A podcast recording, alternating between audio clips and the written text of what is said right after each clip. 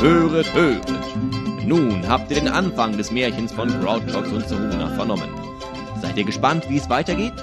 Ob diese beiden ein Paar werden, wollt ihr wissen. Nun, ihr könnt einfach hierbleiben und weiterlauschen. Wenn es euch aber zu mühsam ist, jede Folge einzeln herunterzuladen, dann kauft doch einen Silberling, wo sie alle schon drauf sind. Für nur vier Aare und einen halben findet ihr sie im Krämerladen auf www.kopfloser-herzlose.de. Oder wollt ihr dieses Abenteuer und noch mehr in einem Buche lesen?